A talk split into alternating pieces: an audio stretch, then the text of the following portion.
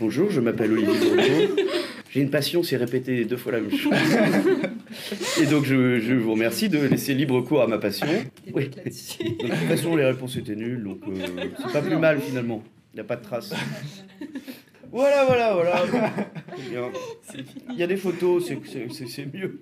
Euh, alors, vous parlez d'une écriture assez spontanée pour ce livre, bien sûr, mais est-ce que, euh, quand vous l'écriviez, il y a un truc particulier que représente cette famille et leur dynamique Parce qu'ils ont des dynamiques assez particulières, d'autant qu'on voit peu, en fait, l'enfant avec sa mère, parce qu'il y a quelques... Il en parle, mais c'est souvent une dynamique du père et de l'enfant, de la mère et du père. Et en tout, pour vous, est-ce que cette famille représente un- quelque chose en particulier?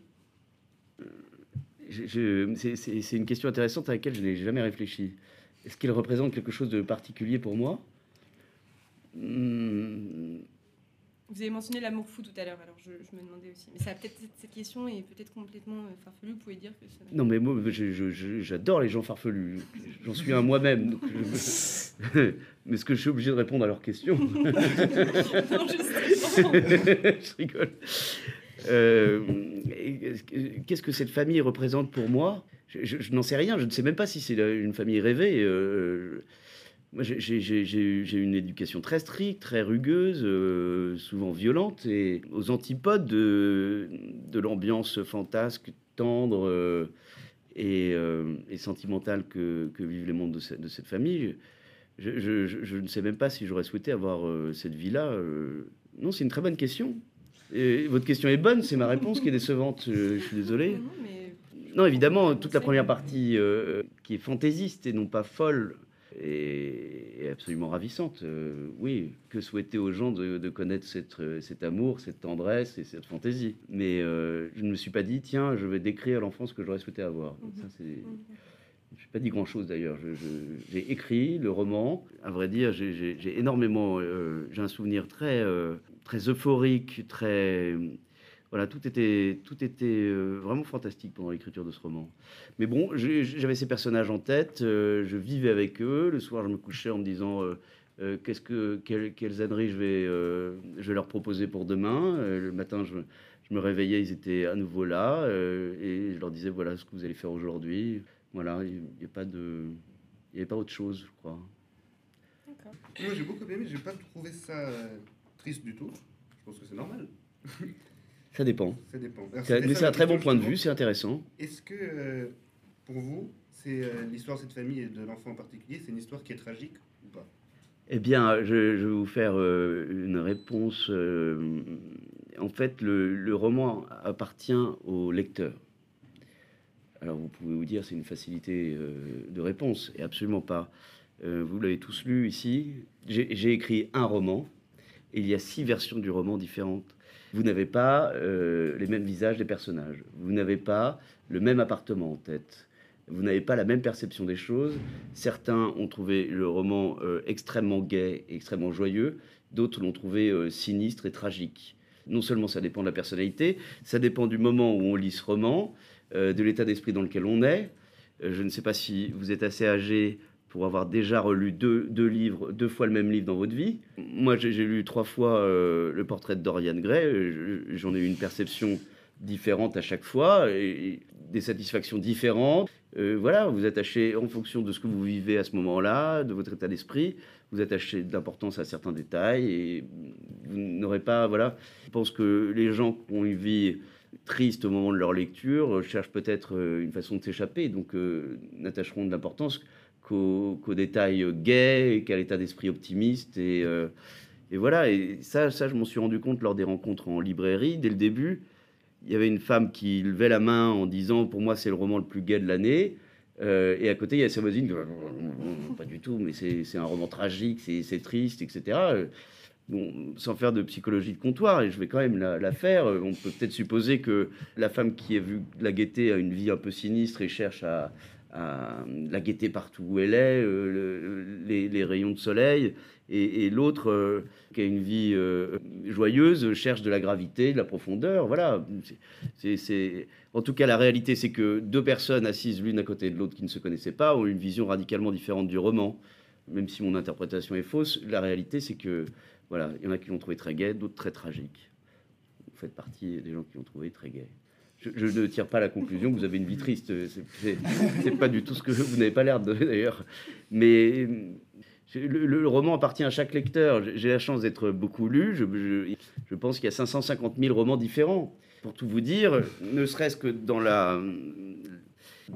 l'incarnation des personnages, on n'a pas du tout les mêmes personnages. Euh, pour l'oiseau, Mademoiselle Superfétatoire, euh, j'ai eu une journaliste euh, au tout début de Sud-Ouest qui m'a appelé, qui était qui avait probablement pris euh, un apéro déjà. Et elle était euh, assez exaltée au téléphone. Et, elle me dit Mais c'est quoi cette famille de dingue avec une autruche qui se promène dans le salon? Non, mais ce qui est assez drôle, si vous voulez, c'est que ça n'est pas une autruche, déjà c'est un oiseau de 60 cm, et elle imaginait un truc d'un mètre 90 euh, et de 200 kilos. Et ce qui est assez drôle, c'est que pendant tout le roman, à chaque fois que j'évoquais Mademoiselle Superfétatoire, elle voyait une énorme autruche qui se promenait euh, dans le salon. Et ça rend le livre. Je, je, ne l'ai pas démenti. C'est fantastique d'imaginer un truc de. Voilà, donc forcément. Euh, et euh, une autre fois, il y a un journaliste qui avait vu un perroquet.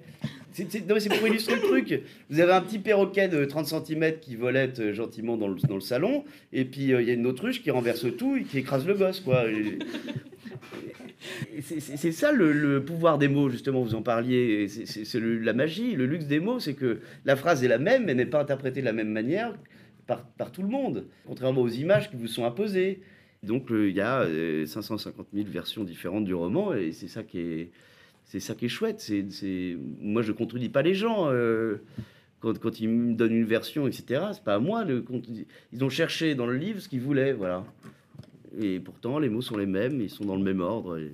enfin, j'espère. Est-ce que ma réponse vous convient? Euh, C'est pas mal ça. très ouais. Comment? C'est très radiophonique en plus. Ma réponse? Non, la mienne. Ah oui, ah oui, oui, oui, oui, oui. Donc euh, je, dis pour le, le, jeune homme qui m'a posé une question, a fait une moue extrêmement dubitative. N'est pas convaincu. Comment? C'est parce que je suis d'accord avec vous. Et quand vous êtes d'accord avec vous, vous êtes dubitatif. mais, c'est bien, faut tout remettre en cause comme ça. c'est bizarre, cet homme pense la même chose que moi. Alors du coup, est-ce qu'il est fou? Est-ce que c'est moi qui suis fou? Qui est normal? Vous, Oui, vous n'avez pas l'air d'accord quand vous êtes d'accord. Vous devriez être journaliste. Le titre de votre roman, c'est Anatole Bojangles. Et euh, en fait, la première chose que moi j'ai faite quand j'ai euh, vu le livre, c'était d'aller écouter cette chanson. Donc moi, je voudrais... Vous l'avez écouté après? Euh, Non, avant. Ah, bien joué. Vous êtes une bonne élève. eh bien, c'est l'hymne familial. La chanson se retrouve dans le titre. J'ai découvert cette chanson 15 jours avant de me mettre à, à, ma table de travail. Et à vrai dire, comme les livres, les chansons, les chansons vous plongent dans un univers, vous permettent d'en recréer un nouveau, tirent la corde de, certains sentiments, et il s'avère que cette chanson épousait parfaitement l'état d'esprit dans lequel j'étais et l'état d'esprit que je voulais donner au roman. Euh, en l'occurrence, euh, je suis très nul en anglais, et donc j'ai été, quand j'ai commencé à citer, parce que je voulais lui rendre hommage sans transformer cette chanson en, en hymne familial, et plus, donc j'ai été faire une traduction sur Google et plus encore que la mélodie, l'histoire de Mr. Bojangles euh, rejoignait l'état d'esprit que je voulais donner à mon roman. Donc euh, cette chanson est écoutée par la famille à tout moment, les, périodes gaies, les périodes tristes, pour danser, pour euh, faire des slows, pour aller se coucher, pour se lever, à tout moment. Et en l'occurrence, à un, moment, la femme, quand elle s'échappe de l'asile, après ce faux kidnapping, doit se réfugier dans un hôtel de passe et elle prend le nom de Liberty Bojangles. Et en l'occurrence, euh, le destin de la chanson est rejoint par le destin de la mère. Au début du premier paragraphe, euh, du premier chapitre, la mère parle de cette chanson et le fils dit elle dansait tout le temps pour le faire revenir, Bojangles. Et finalement, il danse tout le temps pour faire revenir la mère, en quelque sorte, puisqu'elle s'échappe moralement et intellectuellement dans un premier temps et physiquement ensuite. Que je n'ose même plus demander. La réponse vous convient Moyen. non, même pas. Vous savez, que moi qui vais passer pour un cinglé. Il n'y a qu'une expression euh, euh, physique. mais justement, la danse prend un rôle très important dans le, dans le roman. Et est-ce que vous avez eu un rôle dans, le, dans la création de la, Dans la création du, du roman La couverture Tout petit peu. à peine. Occupé de la ponctuation. Pas mal le point-virgule là. Hein. On, va le, on va le déplacer un peu. Voilà, voilà. Euh, non, non, non, pas du tout. Ni dans l'une, ni dans l'autre, ni dans la troisième. Euh, en fait, si vous voulez, c'est très drôle parce qu'elle ne m'a pas emballé, cette couverture. Je pense qu'elle a contribué au succès du, roman, en tout cas dans un premier temps, parce que les gens la, elle, détonnait euh, dans les librairies, et il y a plein de gens qui m'ont dit, je me suis approché du livre parce que euh, la couverture me plaisait. Voilà, après, ils ont lu, puis ils ont reposé le livre, et ils sont partis. ils ont pris un autre livre. Et c'est drôle parce que quand j'ai euh, reçu le fichier de mon éditeur, j'étais en Espagne. J'ai trouvé la couverture belge, si vous voulez, mais je, moi je suis un peu académique, j'aime bien les couvertures euh, belges euh, simples. Et celle-ci, je trouvais que c'était un peu trop BD, ça l'est en plus. Et puis j'ai répondu à mon éditeur, je lui dis, je trouve votre couverture très belle, néanmoins, ce n'est pas du tout ce à quoi je m'attendais alors je pensais qu'ils allaient m'appeler immédiatement, Monsieur Bordeaux, éclairez-nous. Et je n'ai eu aucun retour. Euh, voilà, ils m'ont jamais répondu. Et j'ai raconté cette anecdote devant eux dans une librairie. Et donc mon, mon, éditeur a pris la parole en disant euh, déjà, Olivier Bourdeau nous semblait un peu chiant. Et on s'est dit que si on répondait à ce mail, on commençait les ennuis, les négociations, quoi. Donc je dis, oh là là, non, on l'a pas vu. Hop là, Et finalement, ils ont eu raison. Je, si, j'avais essayé de la modifier, ils ont eu raison.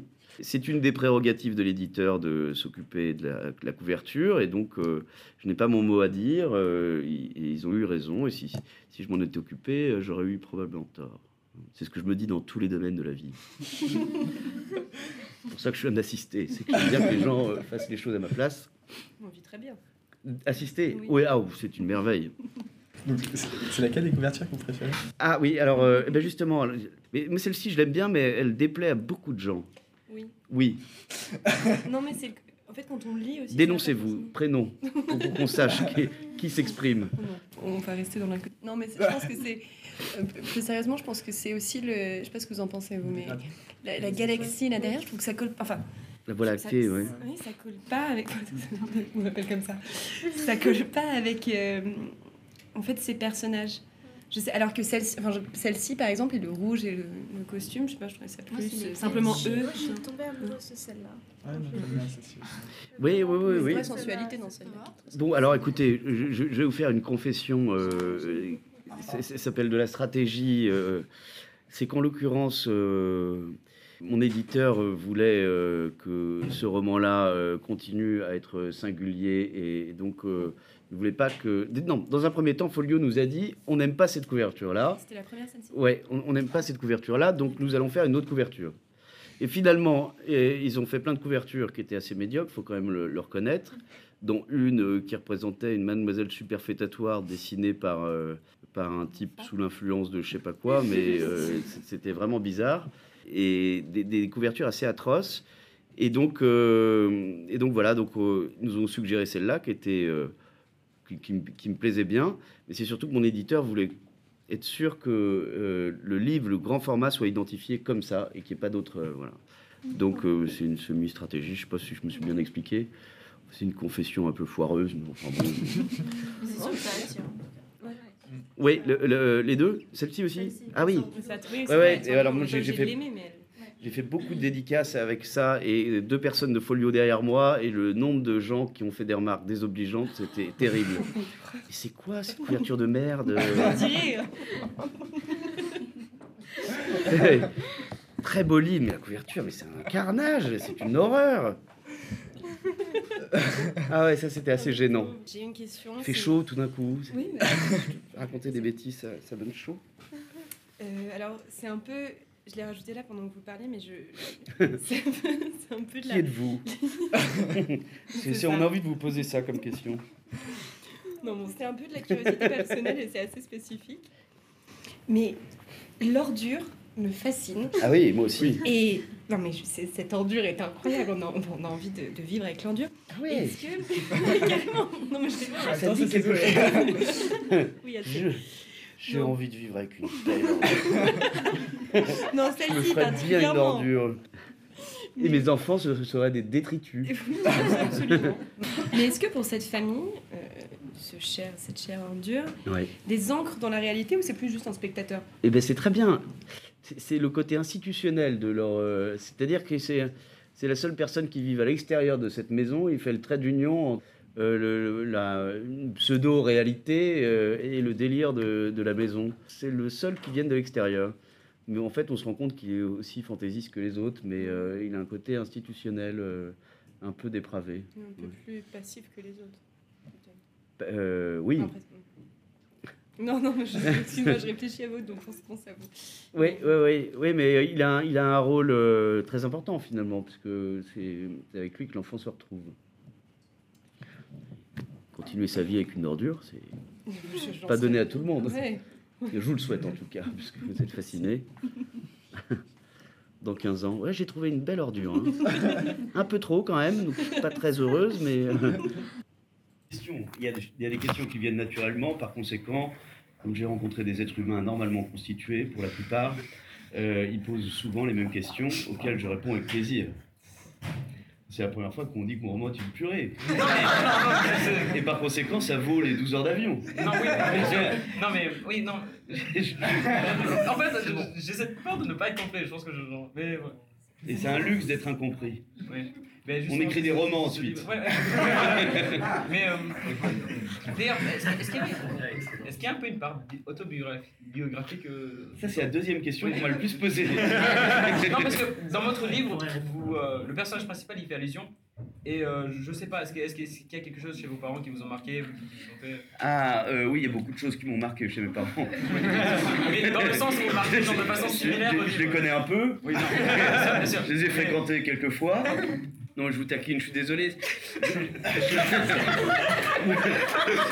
non, mais je suis en fin de cycle. Ça fait deux ans et demi que je fais la promotion de ce roman, donc je commence à être. euh, je, je- je suis un peu euphorique. C'est quasiment la fin de la promotion. C'est un peu comme vous la veille des grandes vacances. Quoi. Vous vous dites. euh, vous commencez à faire n'importe quoi, à raconter n'importe quoi. Bon, c'est ce que- je suis en train de faire. Justement, mais la façon euh, dont vous interagissez comme ça euh, se conforme très bien au- à votre écrit. À votre... Non, non, non, non, non. Votre roman est une purée, mais vous aussi. J'ai le sentiment que vous êtes un gros plat de purée. Je vais faire n'importe quoi avec vous. Non, mais alors ça, ça on me l'a- beaucoup dit, et, et j'ai la naïveté de penser que c'est un compliment. euh, non, mais c'est vrai. Je- J'aurais pu être accusé de plagiat ou d'avoir volé ce roman. Quand après une heure de rencontre, on me dit, on se rend compte que c'est vraiment vous euh, qui avez écrit ce roman, je, prends ça pour un compliment, euh, puisque le roman a connu un peu de succès.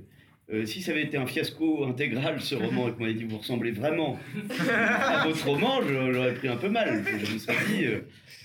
Ceci dit, j'étais un fiasco pendant les 35 premières années de ma vie, c'est pas un problème d'être un échec sur pattes. C'est tellement Mais non Mais non, mais c'est grâce à tous mes échecs que je suis ici aujourd'hui. Je suis la somme de mes échecs. Voilà, vous avez devant vous un perdant. Un Mais, perdant souriant. Comme on le dit, ben, en fait, c'est pas nos. Il y a une citation euh, un peu anodin quoi, qui dit en gros, c'est si on se rate, qui, nos succès viennent de, de nos, De nos, éche- de nos échecs. Voilà, exactement. oui. Évidemment, Oui, on apprend beaucoup plus de ses échecs que de, de ses réussites. La réussite ne vous, ne vous incite pas à vous poser de questions, alors qu'un échec euh, vous oblige à vous poser des questions. Enfin, si vous ne vous posez pas de questions après un échec, c'est qu'il y a un problème. Je comprends pas, pourtant j'ai tout bien fait. Je suis pourtant dernier de la classe, c'est un problème. Donc oui, il y a une part d'autobiographie. Dès lors qu'un être humain prend euh, une plume pour écrire, il met un peu de lui tout le temps. Pour illustrer ça, je parle souvent d'une liste de courses. Lorsque vous écrivez une liste de courses, c'est une suite de mots euh, parfaitement communs euh, qui réunissent réunit de l'alimentation, des produits ménagers, mais cha- ch- chaque personne qui rédige une liste de courses met beaucoup de lui. Déjà, elle exprime ses besoins, et ensuite elle exprime ses envies. Et finalement, cette suite de mots donne plus de réponses sur vous que vous l'imaginez. C'est euh, de quoi ai-je besoin immédiatement et de quoi ai-je envie? Dès, lors qu'un, que quelqu'un euh, rédige quelque chose, il, met, euh, il met de lui. Quand il y a un, un romancier qui écrit un roman historique, il met énormément de lui, même s'il se base sur une chronologie, des dates précises, des personnages existants. Il ne peut pas s'empêcher de mettre dans son récit sa façon de voir les choses, une vision du monde qu'il a. Voilà. Et donc, euh, on met toujours un peu de soi euh, dans ce qu'on écrit. Donc, je, ne fais pas euh, exception. En l'occurrence, il y a beaucoup plus de moi dans ce roman que je ne veux bien le reconnaître. Mais il y a quand même des, points communs dont je suis bien conscient. Moi, j'étais un cancre. J'étais extrêmement mauvais à l'école. Je n'ai rien compris de ce qui se passait autour de moi. Et en l'occurrence, c'est ce qui se passe avec mon petit personnage. Il, euh, il a une déconnexion absolue euh, avec ce qui se passe à l'école et, donc euh, ça l'amène à, avoir des réactions très bizarres, très particulières. Il- pour se mettre sa maîtresse dans la poche, il, il, envisage de dénoncer tout le monde. Et puis finalement, il obtient le résultat contraire, parce que toute la classe est contre lui, et puis sa prof est très mal à l'aise. Mais, c'est un point commun, et puis il, est né, évolue dans un foyer où il n'y a pas de télévision, et c'était mon cas. J'ai eu la chance de vivre dans une maison sans télévision, et c'était un choix. Ben, on faisait comment? Très bonne question. On jouait avec des cailloux. J'avais des petits cailloux verts et tout ça, c'était vraiment sympa. J'ai changé des cailloux. Personne, voulait mes- ne voulait de mes cailloux dans la cour de récréation. Tu veux un caillou? Donc là, les, autres étaient extrêmement gênés. pourquoi? Ouais, ouais, pourquoi tu veux? Il y avait le choix entre l'ennui, et contrairement à ce qu'on peut penser, l'ennui est excellent Oui. Pour l'imagination, la réflexion. Par exemple, maintenant C'est gentil de refléter l'état d'esprit général. Il émane de cette réunion un ennui intégral. Hélas, l'ennui a une connotation péjorative. Or, euh, c'est indispensable pour. Moi, si je, ne m'étais pas autant ennuyé, je n'aurais pas eu autant d'imagination. Euh, et en l'occurrence, j'ai partagé mon temps entre l'ennui et la lecture. Et ces deux activités euh, sont parfaitement recommandées pour travailler son imagination. C'est-à-dire que au lieu d'avoir des images imposées par la télévision, vous avez des images suggérées par des mots et des phrases. Et donc, euh, chacun euh, devant un livre, c'est l'avantage et le luxe des mots par rapport aux images. C'est que chacun se crée son propre univers à partir des mêmes mots euh, et, des, mêmes phrases. Et donc, voilà, j'ai- énormément lu. Je me suis pas mal ennuyé. J'ai fait beaucoup d'âneries. Voilà, le- l'autobiographie, le- les, les- les- les points communs que j'ai avec mon petit personnage. Ça vous va comme- Oui, ça, ça, ça me va entièrement. Qu'est-ce qui vous a, qu'est-ce qui vous a amené à, à écrire en fait? Qu'est-ce qui vous a amené à écrire? Parce que vous, vous dites que vous êtes un, un cancre, vous avez été un cancre, Oui, donc maintenant. je, je- je crois être sorti de l'école. Je, Oui, oui. je suis un ancien camp. Non mais du coup, qu'est-ce qui vous a amené à, à écrire en fait? En fait, si vous voulez, euh, l'écriture était le seul domaine dans lequel euh, les gens avaient la, gentillesse de me faire des compliments. C'est-à-dire que, ben non, mais je, je, je, n'étais bon dans aucun domaine et par conséquent, euh, j'avais plus souvent de- des reproches que des compliments. Et j'ai j'ai toujours bien aimé écrire. Et à chaque fois que j'écrivais des petits textes, on me disait que j'avais un sens de la formule, que j'avais de l'imagination, que mes phrases étaient plutôt bien tournées. Et donc, assez bizarrement, euh, j'ai préféré persévérer dans une voie où on me faisait des compliments que de m'acharner dans une voie où on me faisait des reproches. Euh. J'ai plus une question au niveau de la méthode euh, que vous avez eue au niveau de l'écriture de, euh, de votre roman. Oui c'est plus, enfin, ok, je parle un peu d'expérience, mais en essayant. Vous écrivez? Ouais, un peu. Félicitations. Mais en essayant d'écrire, je trouve que c'est très dur de garder la motivation pour continuer, à, à terminer un manuscrit en fait. Donc je me demandais juste comment est-ce que vous, vous avez réussi à, bah, continuer voilà. Ah, euh, bah écoutez, euh, c'est une très bonne question. Je ne suis pas un, individu très motivé euh, de manière générale. Et donc là, c'est vrai que c'est étonnant euh, bah, bah, parce que ça me plaît. Voilà, j'adore me triturer euh, les méninges en, en essayant de d'inventer euh, des situations, de débloquer des situations, d'envisager la fin, de construire le, roman, euh, d'évoluer. Enfin, ça, ça me plaît énormément. En fait, je m'amuse beaucoup en, écrivant et ça aide. Même si euh, on peut partager euh, des moments d'immense accablement, C'est-à-dire que moi, je me lève à, 5h30 pour écrire le matin et à 5h42, je me dis, une grosse merde. Et à 5h53, je me dis, je suis un génie. Voilà, vous voyez, on passe. Euh, et je suis plus souvent euh, le premier que le second. C'est comme tous les métiers, comme toutes les activités, il y a, des moments de facilité, il y a des moments d'enthousiasme, et puis il y a des moments d'accablement. Bon, là, la différence, c'est que vous êtes vraiment tout seul. C'est-à-dire qu'il n'y a pas de patron pour vous dire tu fais n'importe quoi, etc. Ça, je sais déjà que je fais n'importe quoi. Donc j'ai l'avantage d'être seul. Mais l'inconvénient, c'est qu'il n'y a personne pour vous pousser, il n'y a personne pour vous juger immédiatement, personne ne va vous conseiller. Enfin, je, je, je, n'appelle pas les gens en disant euh, voilà, là j'ai deux personnages à tel endroit, qu'est-ce que j'en fais? C'est ma propre responsabilité. Et donc, euh, le luxe que j'ai désormais, c'est que j'ai déjà été édité. Il est très probable que je, je sois édité pour les prochains romans. Et par conséquent, j'ai la certitude que je, je, serai lu, un tout petit peu, mais en tout cas lu.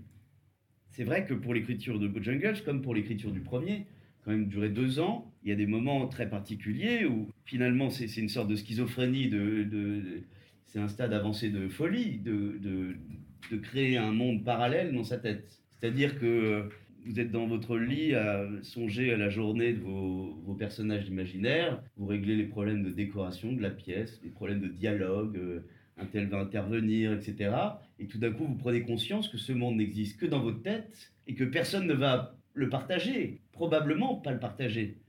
Et donc là, vous dites, oula, mais je suis en train de perdre mon temps. Euh, c'est un peu vertigineux, cette prise de conscience. elle arrive souvent.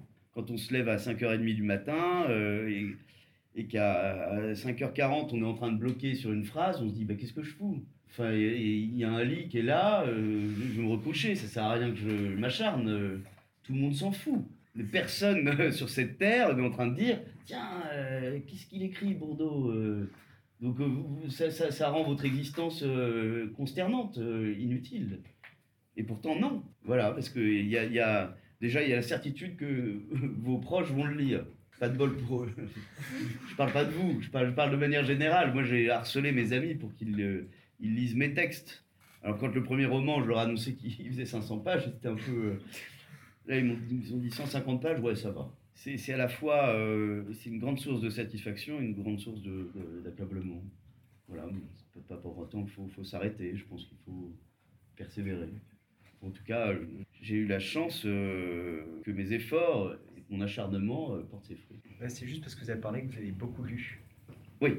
Euh, du coup, je, me pose une question un peu bateau, mais enfin, quel est votre écrivain ou votre livre préféré et genre Eh bien, euh, c'est une très bonne question et en fait, j'ai un, un, écrivain favori par période de ma vie. C'est-à-dire que c'est souvent l'auteur qu'on lit dans lequel on est plongé. J'aime bien, vous savez, en tant qu'ancien cancre, j'essaie de me créer une culture euh, académique. J'essaie, dit que j'y parviens. Mais en tout cas, euh, lorsque je découvre un auteur que j'aime bien, j'essaie de lire 3, 4, 5, 6 livres de, et de, lui. Et généralement, euh, j'essaie soit de lire des auteurs qui sont dans la même période. Ça, ça, crée dans mon petit esprit une sorte de cohérence.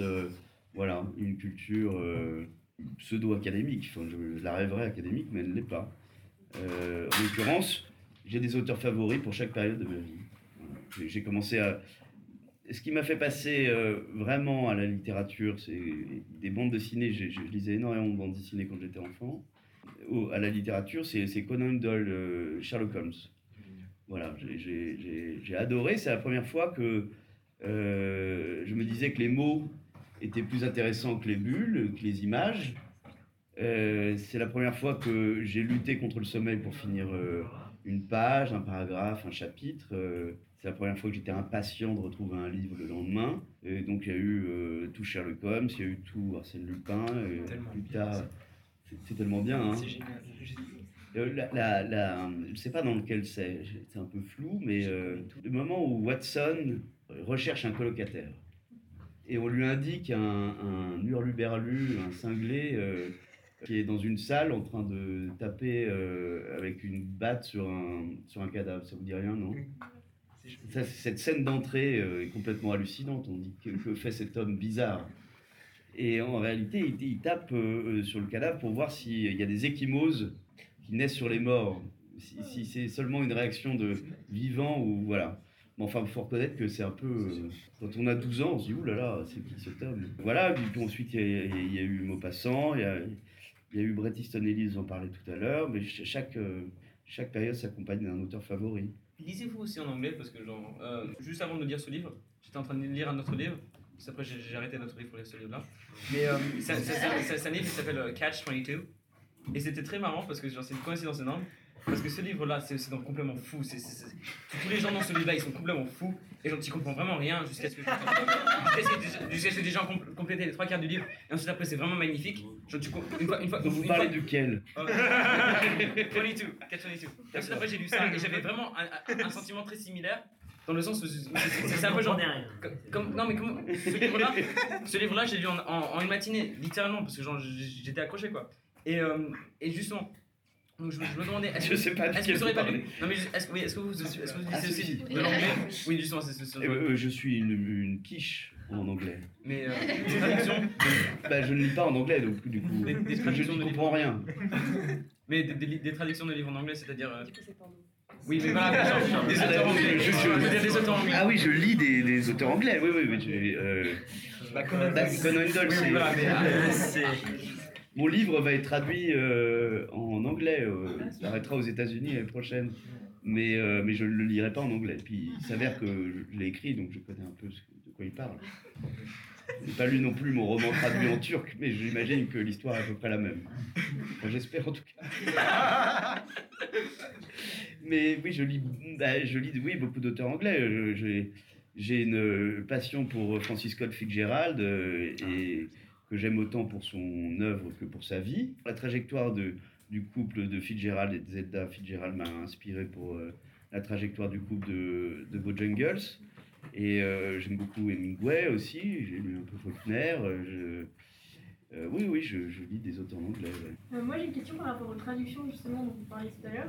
C'est-à-dire qu'en fait l'écriture, enfin la langue française prend tellement de place dans le roman je trouve par rapport à bah, justement enfin, il y a toute l'histoire des lignes et tout ça. Et donc du coup, comment est-ce que ce sera traduit Ça vous fait pas peur que ça dénature un peu le, le roman?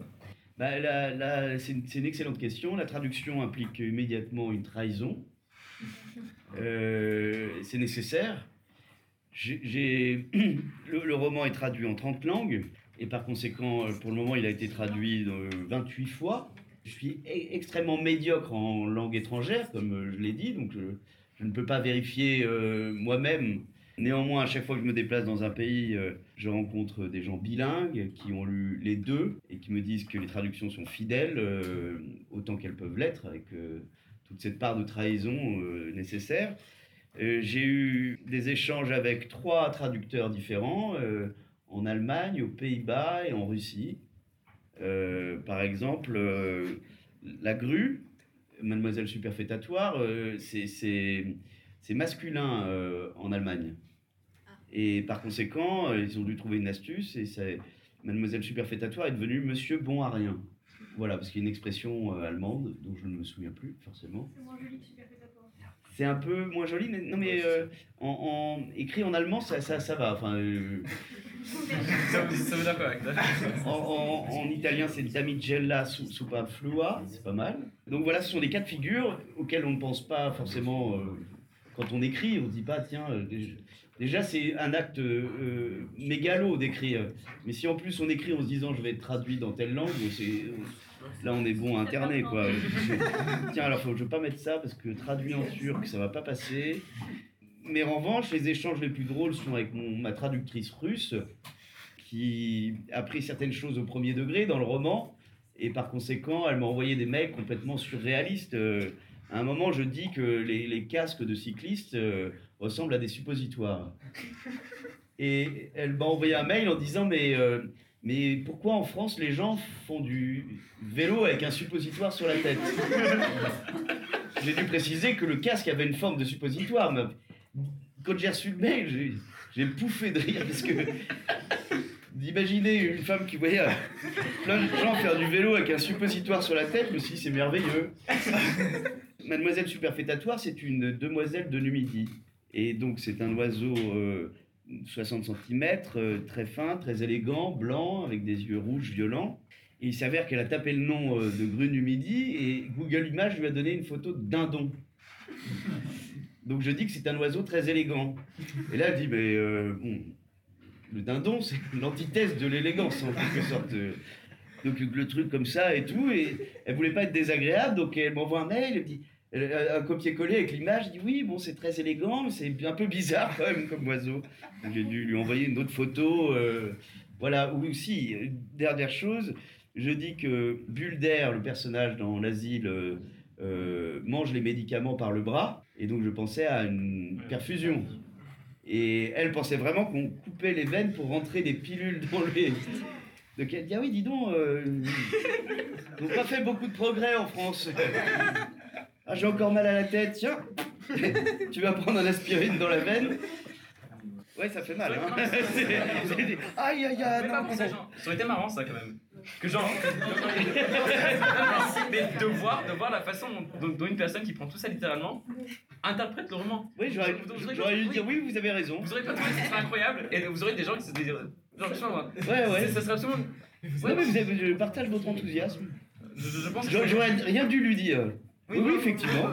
Exactement. On rentre les gélules comme ça par la veine. Tout le monde se promène avec un suppositoire sur la tête. et, le film en russe avec des gens qui font du vélo et, des dindons partout. Non, mais enfin, c'est, oui, ce sont des choses auxquelles on ne pense pas et, c'est assez drôle.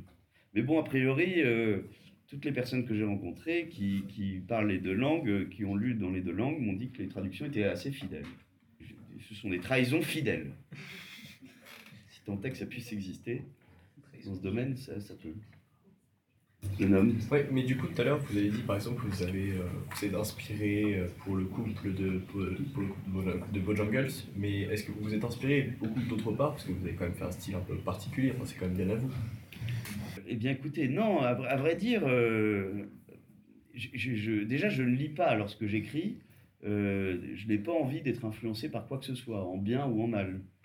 là, en l'occurrence, comme je disais que j'étais, je suis euh, autant euh, passionné par l'œuvre de Fitzgerald que par sa vie, qui est flamboyante par certains aspects et complètement déchirante et pathétique euh, lorsqu'il s'agit des dernières années de sa vie.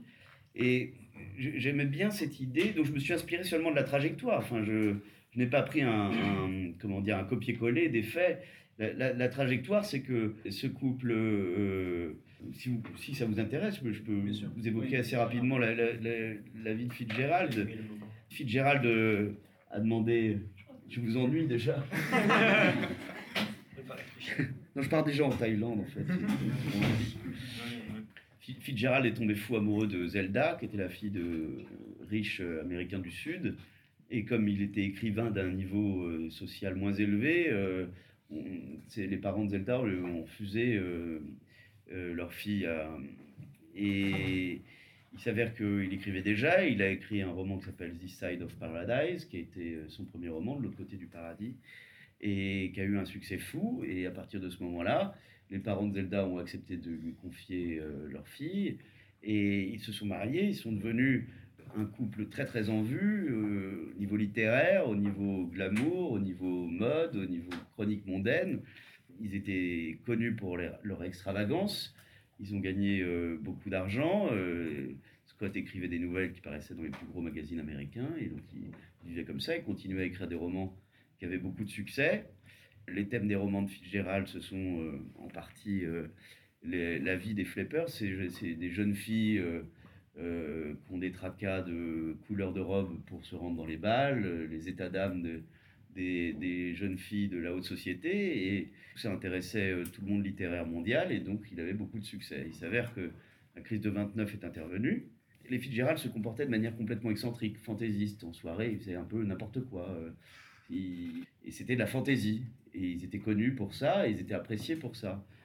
La crise de 29 intervient, euh, les, c'est la récession, les banquiers sautent par la fenêtre, et, donc toutes ces histoires euh, qui traitent d'un certain milieu n'intéressaient plus personne. Et donc, du jour au lendemain, Fitzgerald, même si ses romans étaient de plus en plus beaux et, son écriture était de plus en plus précise, ne trouve plus aucun lecteur.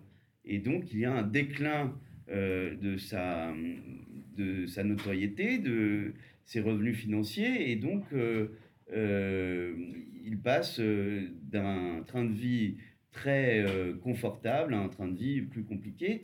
Et la chute sociale et la chute financière de Skolt entraîne la, chute morale et mentale de sa femme.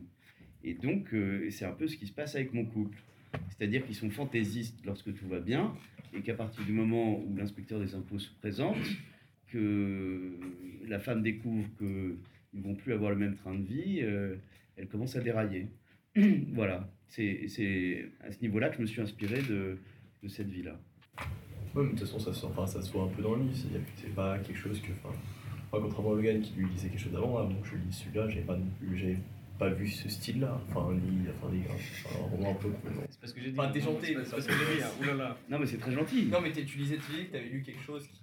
Au début d'année, en début d'année, c'était en octobre, en octobre-septembre, on, en avait parlé. Et justement, le, truc qui m'est venu, c'était ben, est-ce qu'il y a un lien à la chanson d'Inès Simone? Et justement, donc, euh, en effet, il y a bien un lien à la chanson d'Inès Simone. Et mais en, même temps, c'est marrant parce qu'on reconnaît un peu la chanson à certains moments, dans, à certains passages dans, dans le livre on comprend un peu parce que la chanson c'est l'histoire d'un homme quoi. Je sais pas comment expliquer mais euh, il perd un peu.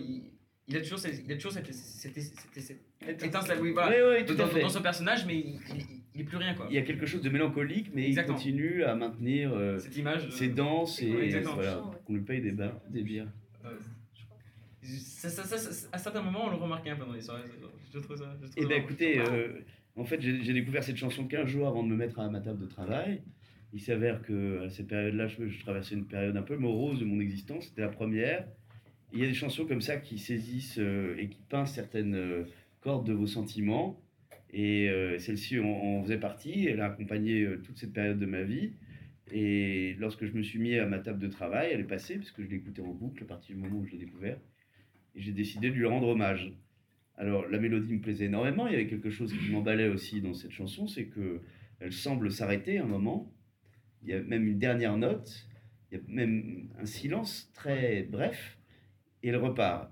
Et lorsque vous aimez beaucoup quelque chose, ce sentiment que ça redémarre, mais c'est vrai, enfin, supposons que vous regardiez un film que vous adorez, euh, et puis il y a le générique qui, qui, arrive, vous dites c'est un peu triste, et puis là le film, le film repart pendant 10 minutes de plus, c'est un, un, bonus assez fantastique, c'est quelque chose d'inattendu. Et donc, euh, j'ai beaucoup aimé cet, cet effet-là. En l'occurrence, plus que, encore que la mélodie, euh, l'histoire épousait l'état d'esprit que je voulais donner à mon roman. Donc, euh, j'ai décidé de transformer cette, cette chanson en hymne familial. Et donc, je l'ai énormément écouté pendant l'écriture. Je n'ai pas écouté que ça, parce que sinon je serais vraiment fou. Et puis, donc, Bojungle, c'est un sujet.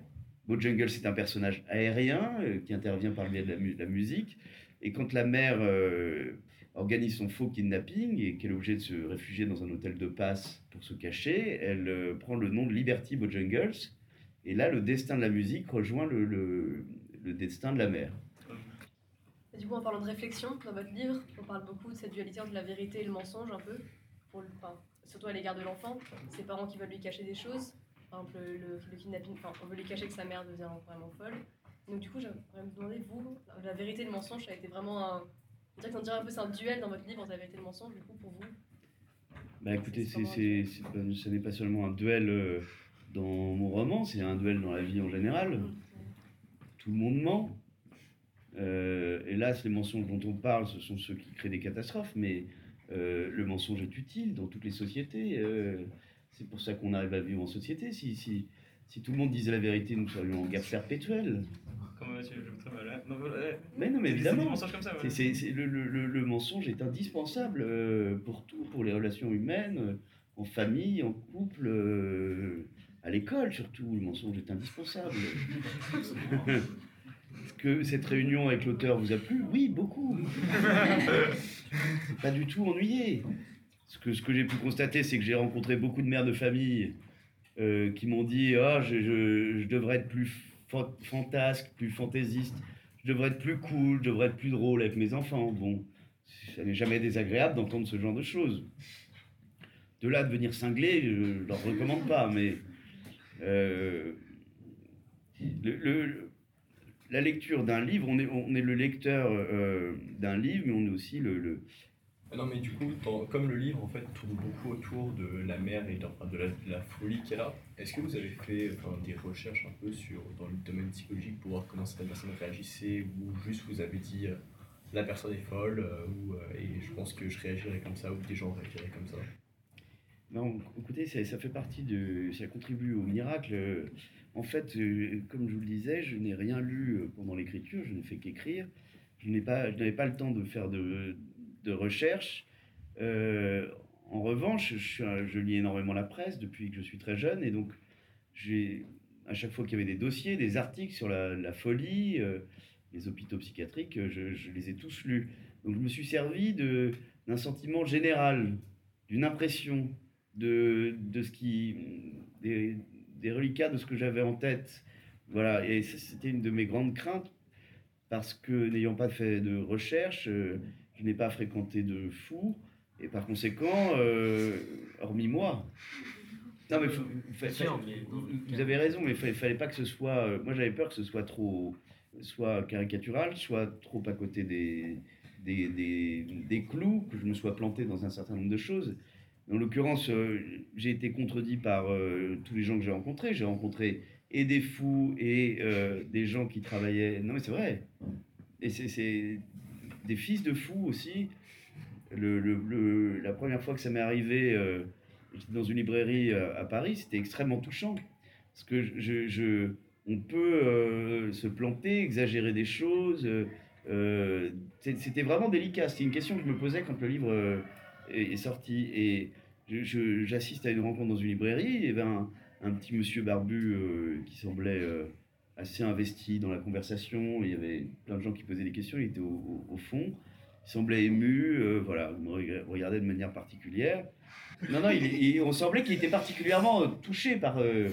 et donc, il, il, a attendu que tout le monde quitte la librairie après les signatures. Il est venu s'asseoir et il avait les, larmes au bord des yeux et il m'a dit euh, voilà, je suis fils de fou. Votre roman m'a énormément touché parce que j'ai passé tous mes dimanches à l'asile et chaque personnage que vous avez décrit à l'asile, je peux leur donner un prénom parce que je les connais. Voilà, et, et, euh, par conséquent, j'étais extrêmement ému aussi. C'était touchant. Il m'a dit oui, euh, la folie est un drame pour la personne qui est touchée, mais pour tous les proches. Et donc, évidemment, pour ce petit garçon de l'époque, ça, ça, lui être un drame. Et il m'a dit il y, a aussi des moments de grâce, de poésie incroyables dans le, dans le comportement de ces gens-là. Il y a, dans leurs objectifs, dans leur manière de voir les choses, dans le filtre qu'ils mettent.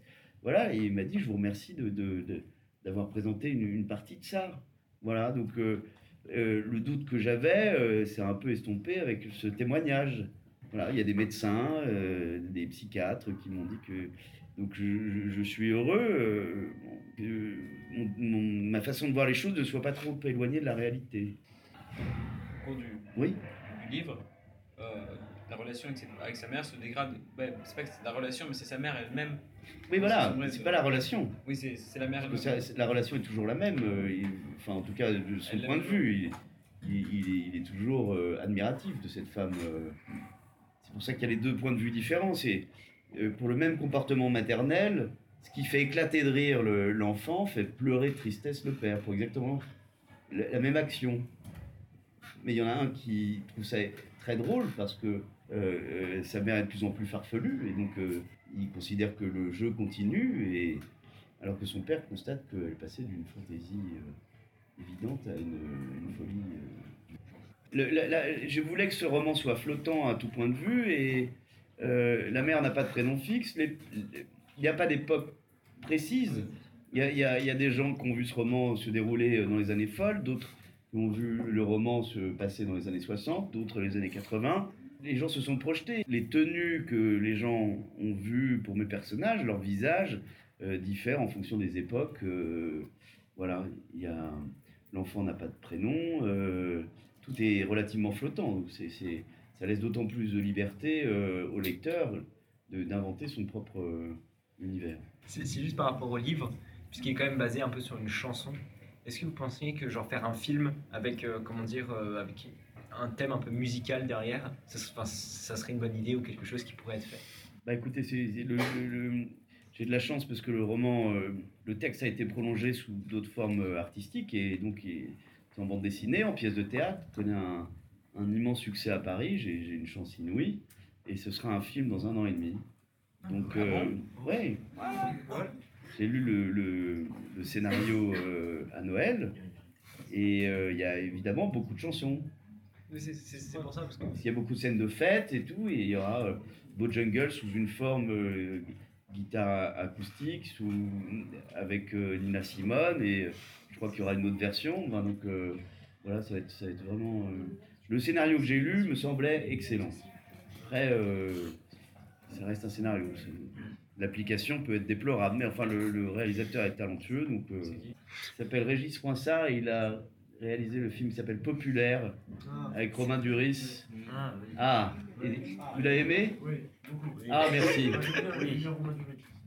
C'est- vertigineux, c'est flatteur, euh, c'est incroyable de voir que euh, des artistes s'emparent de votre texte pour en faire euh, autre chose. Ça reste votre texte, mais ce n'est plus votre travail. C'est assez fascinant. Voilà, Jusqu'à présent, j'ai été gâté parce que les deux prolongements de mon roman, en bande dessinée ou en pièce de théâtre, euh, rencontrent beaucoup de succès. Euh, la comédienne, qui est absolument fantastique au théâtre, a été nommée pour les Molières, euh, le, Molière de la meilleure euh, actrice. Et donc, euh, la farce continue. Et Tout se passe bien. J'ai réussi une chose dans ma vie et, et ça se passe plutôt bien. que- ouais. Voilà. C'est plus que c'est- plus la majorité des gens. c'est votre apothéose. Ouais, j'ai attendu 35 ans toute ma vie. Mais euh, Je me suis farci que des échecs jusqu'à présent. Hein. Oui, mais c'est pour ça que je, je suis heureux. Ça rend Ça rend, le, le- assez savoureux.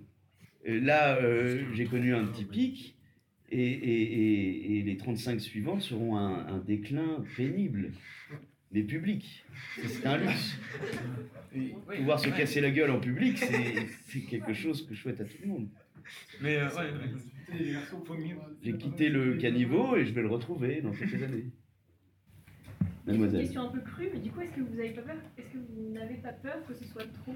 Enfin, le fait de, de justement démultiplier les formes sous lesquelles, euh, sous lesquelles le roman existe, que qu'à la fin on se retrouve plus. Enfin, en fait, le truc c'est que le roman m'a personnellement tellement plu et ça Ah. tellement et euh, que du coup, je, enfin, je sais pas, j'ai du mal à imaginer, à l'imaginer sous d'autres formes que, que, que juste les mots. Eh bien, j'ai- j'ai j'ai entendu euh, beaucoup de fois ce raisonnement. Je pense qu'il est légitime. Euh, moi, quand il y a un livre euh, que, j'aime beaucoup, euh, je ne me précipite pas pour aller voir son adaptation. Je, je disais qu'une traduction impliquait une trahison immédiate, mais l'adaptation est une trahison. On ne peut pas littéralement appliquer et adapter un roman en film sans le trahir. on ne va pas suivre mot à mot. il y a des ellipses, il y a des transformations, et donc là jusqu'à présent, je suis un, trahi satisfait. Je suis euh, heureux d'être trahi. C'est- tellement flatteur. Comment dire? Si ça se trouve, ça ne m'arrivera plus jamais de ma vie. Euh, comment laisser passer euh, une, occasion- pareille? D'autant plus que les gens qui me sollicitent sont extrêmement talentueux. Je me vois mal faire la, fine bouche en disant non, Vous êtes aussi talentueux que finalement, si vous sollicitez. Mais c'est très gentil. Je ne sais pas quoi dire, mais c'est très gentil. Non, mais c'est sympa. De quoi Qu'est-ce qu'il y a J'ai fait une blague. Beaucoup de gens qui viennent me voir en disant euh, je n'irai jamais voir la pièce, je n'irai jamais voir le film. Euh, eh bien, je les comprends. Généralement, les, les, les, les adaptations au cinéma sont toujours extrêmement décevantes. Je suis souvent le premier déçu. euh, lorsque je vais voir l'adaptation de Gatsby le Magnifique, j'ai trouvé ça atroce. Ah. C'est carnavalesque. Alors si, il y a une adaptation qui est absolument magnifique, qui est une trahison intégrale du roman, mais le film est aussi beau que le livre. C'est c'est, euh, Petit déjeuner chez Tiffany. Très joli. Truman Capote et Diamant, et Diamant sur canapé. C'est avec, bah, c'est l'actrice aussi. Oui. Ouais. mais c'est c'est plus la même histoire. Non, mais l'un et l'autre, à l'un et l'autre sont, sont, sont des chefs-d'œuvre. Euh, et et c'est c'est la même histoire sans l'être. La fin n'est pas la même, mais c'est absolument magnifique. Nous sommes d'accord Oui. Voilà. Et, et- et- ah, et- et bon, c'est c'est une trahison splendide. J'ai- J'aimerais être euh, trahi aussi bien. Voilà. C'est ce que j'ai dit euh, au réalisateur. Trahissez-moi aussi bien qu'Edouard Black. Si, euh, c'est souvent un syndrome très connu, genre où l'auteur il écrit un livre, ensuite après un scénariste arrive et on fait une adaptation et l'auteur n'est pas du tout satisfait, mais le scénariste obtient quand même beaucoup de praise et de, De succès. de succès, voilà. Est-ce que, est que pour vous, si, si jamais quelqu'un prend votre œuvre ou n'importe quelle œuvre et la transforme en quelque chose qui, qui vous déplaît, mais qui plaît à beaucoup de monde, dans le sens où c'est quelque chose qui, qui a de la valeur artistique, mais qui vous plaît pas forcément, est-ce que vous allez être mécontent avec cela ou est-ce que vous allez l'accepter comme étant une, une adaptation de ce que vous avez fait? Euh, là, je, je votre question est très intéressante et je vais y répondre de manière parfaitement triviale. Lorsque euh, les réalisateurs viennent, ils proposent un prix et c'est le prix de la trahison. Non mais c'est vrai. Ouais. Est-ce que vous avez été bien trahi, monsieur? Comment Non mais j'ai été très bien trahi jusqu'à présent. Euh, euh, ils, achètent votre déception future. Non mais c'est, je suis désolé d'é- d'évoquer ce, c'est, ça se fait pas. euh, Même si nous sommes Hong Kong, Hong Kong, il y a encore une, une notion française où on n'évoque pas les finances, mais ils paient le prix de votre déception. Voilà, c'est assez simple. Alors comme j'ai eu le luxe d'être sollicité par 17 réalisateurs, j'ai celui qui allait j'ai choisi celui qui allait me décevoir de la manière la plus satisfaisante. Là, c'est aussi simple que ça. Euh, néanmoins, je ne me suis pas basé sur euh, le prix pour choisir un. Ils sont tous venus avec un travail. Ils sont venus avec un moodbook, ils sont venus avec euh, un récit, une trame, des acteurs. Nous parlons de Mademoiselle Superfétatoire. Quand vous, vous écrivez qu'il y a un oiseau délirant qui se promène dans le salon, vous ne pensez pas du tout à son adaptation cinématographique. Et il y a vous vous rendez compte au fil des rendez-vous qu'il y a trois manières d'adapter- Mademoiselle Superfétatoire. Il y a le dressage de l'oiseau, qui a été évoqué par un réalisateur et qui semble un peu compliqué, mais il comptait le faire.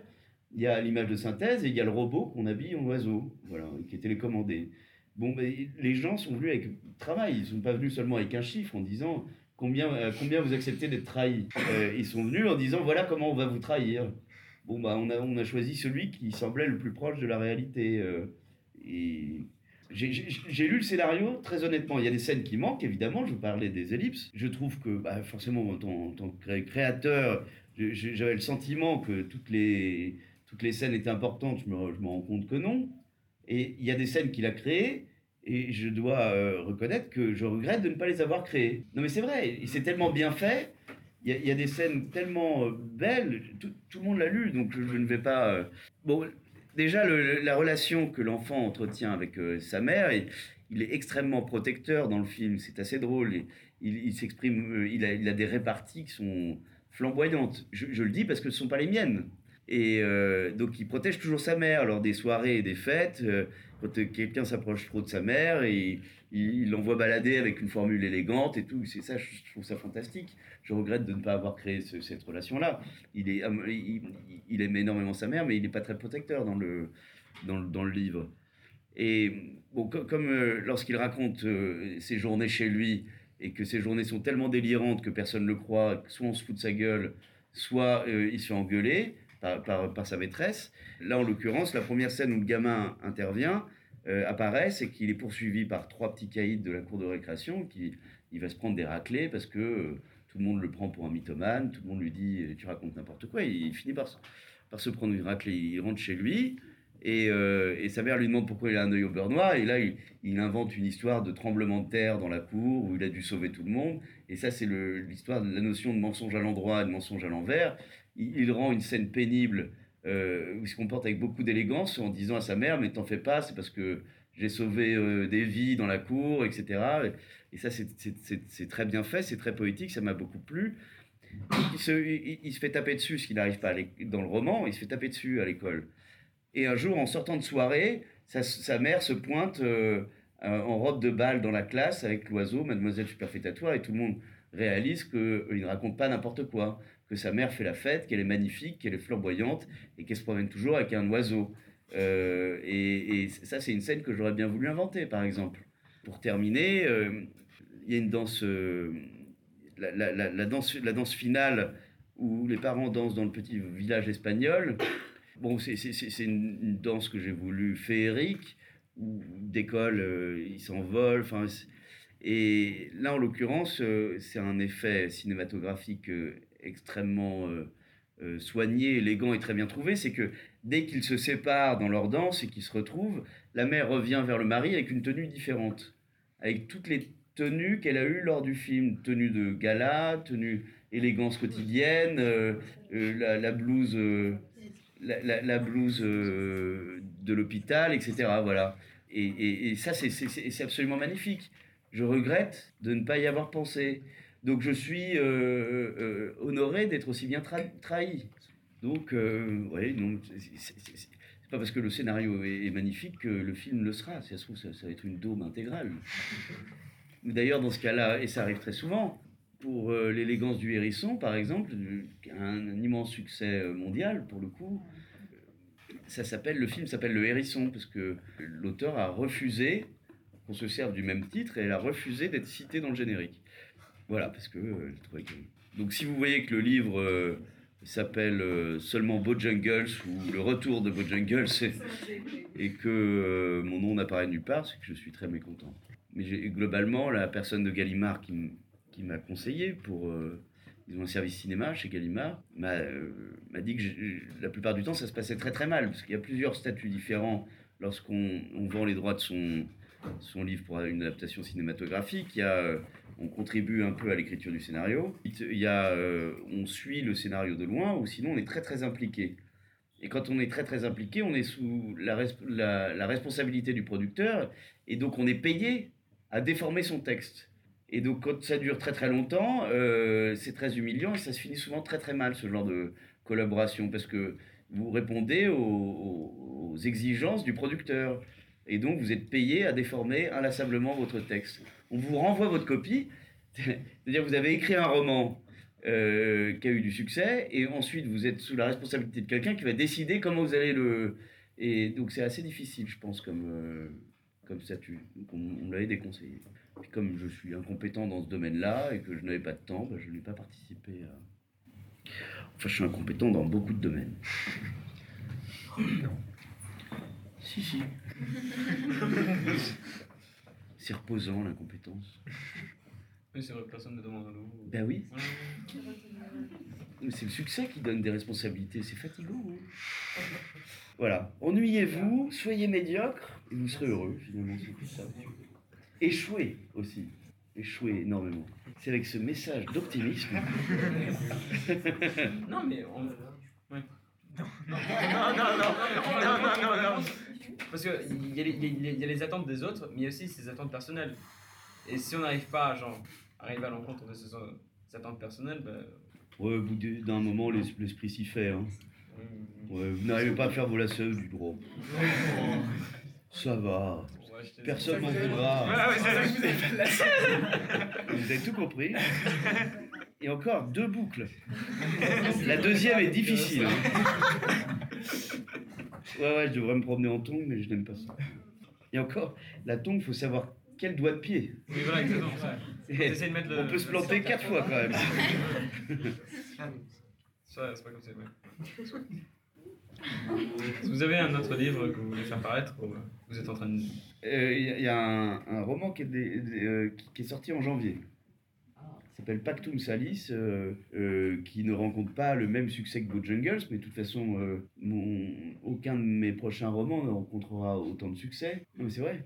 Ouais, c'est le, début du déclin, j'étais en train de vous le dire, là, je suis déjà sur le toboggan. On peut dire le contraire, justement. Non, non, non, mais c'est. Le toboggan, il est comme ça, en fait. Oui. Les, les, les, les, statistiques sont, sont implacables. Il y a à peine un des romans 1%, des romans écrits en France qui sont édités. Donc dès lors, euh, dès, le moment où vous, signez un contrat d'édition, déjà, euh, c'est un miracle absolu de faire partie des, des 1% de personnes éditées, même si vous n'en vendez pas.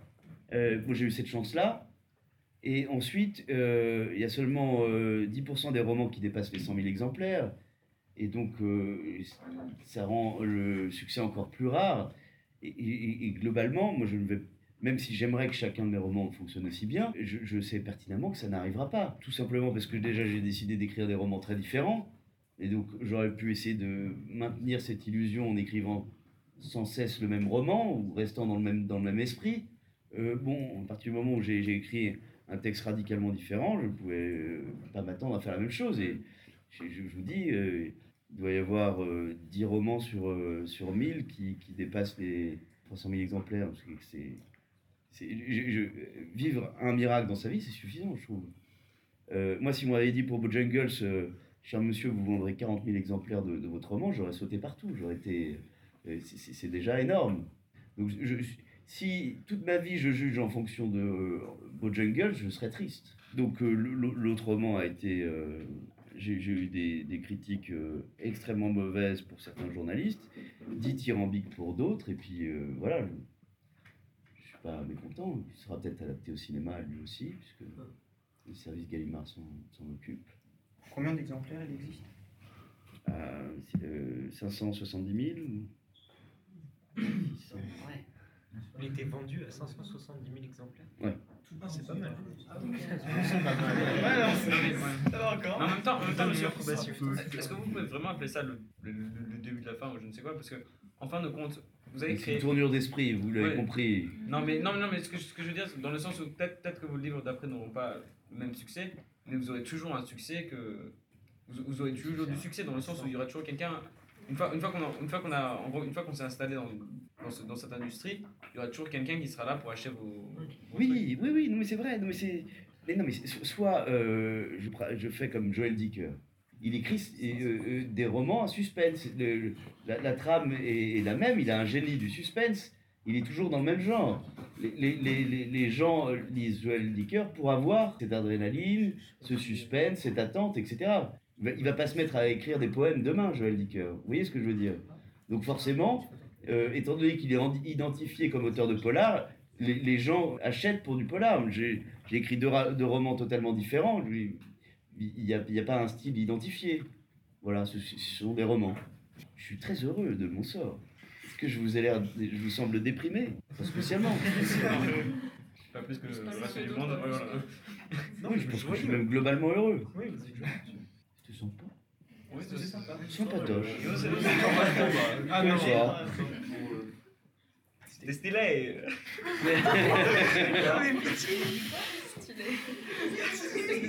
Non, mais écoutez, c'est. euh, Vous avez dit que vous avez écrit pendant deux ans, je sais pas comment vous avez fait pour tenir deux ans. Ah ouais, j'ai travaillé, j'ai j'ai travaillé. je- j'ai- j'ai- bon, déjà, euh, quand j'ai été ren- remercié de l'école, euh, j'ai énormément lu.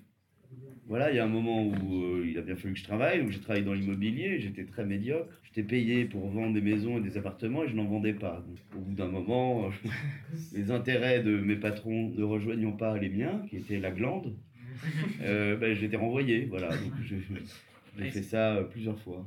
C'est très drôle. La glande, c'est tellement drôle. C'est tellement bien. Ouais. C'est- sympa. Mais oui, c'est. Vous aurez- À votre avis, en fait, euh, ça m'est venu spontanément, mais quels sont les sentiments, euh, enfin, quels seraient les sentiments de l'enfant juste après, euh, je sais pas comment expliquer, après qu'il se soit rendu compte justement ce qui était réellement arrivé à sa mère, à son père. Euh, à votre avis, comment est-ce qu'il se sentirait, cet enfant-là? Parce que finalement, dans le livre, on ne sait, on sait pas vraiment ce qui arrive à l'enfant. Non, non, non, je l'ai eu au téléphone la semaine dernière. Il était à Bali en train de faire du surf. Avec le succès du livre, il a gagné beaucoup d'argent et du coup, il a une vie plutôt douce. Pas bête l'enfant, hein. En plus, il est avec l'ordure. Et en plus, il s'éclate avec l'ordure. Il ne vous reste plus qu'à aller à Bali. Et l'enfant et l'ordure. Il prend les choses avec philosophie, euh, déjà dans le peu qu'on qu'il soit donné à lire. Je, je crois que lui-même n'envisageait pas autre chose, donc euh, il le comprend. À partir du moment où on comprend les choses, euh, c'est moi l'ordure en fait. c'est vous l'ordure. Non, c'est surtout parce que j'ai trouvé ça très original, mais dans, aussi dans un, bon, dans, dans un bon sens quand même. Ah, quand même. Que- Non, non. Finalement, c'est pas trop ça- mal. J'ai trouvé ça très bien et très original en fait, justement, que cet enfant euh, finalement vive quelque chose d'aussi horrible. Intense. Oui, intense, horrible, la perte de ses parents. Et finalement, que ce soit pas. euh, c'est pas noir, c'est pas dramatique, c'est pas. Non, c'est résolument opti- optimiste. euh. D'ailleurs, je. Oui, oui, oui. Après, quand même, on peut se poser des questions parce que ce qui m'a, ce qui m'a beaucoup euh, taraudé, c'était la... que le père. En Taraudé, fait... voilà. J'aime bien ce mot. C'était ça. Mais oui. Mais Mmh, que... je suis taraudé. C'est vrai que le père a dit qu'il vrai suivrait toujours la mère, Oui. mais tout de même qu'il abandonne cet enfant. D'un côté, on a cette. euh, Vous dites que l'enfant est assez. euh, il voit les choses avec philosophie, mais en même temps, c'est un peu compliqué cette. euh, Parce que vous, vous laissez pas transparaître l'idée d'abandon, mais en fait, quand on y pense, c'est quand même là. Vous, y- enfin, vous avez pensé ou c'est encore des trucs où vision aussi Tout de suite, je. Vous avez un peu bâclé le truc, quoi. Ça tout allait la bien, tout d'un coup, il n'y a plus personne. Point final. J'avais besoin de faire une sieste, en fait. je-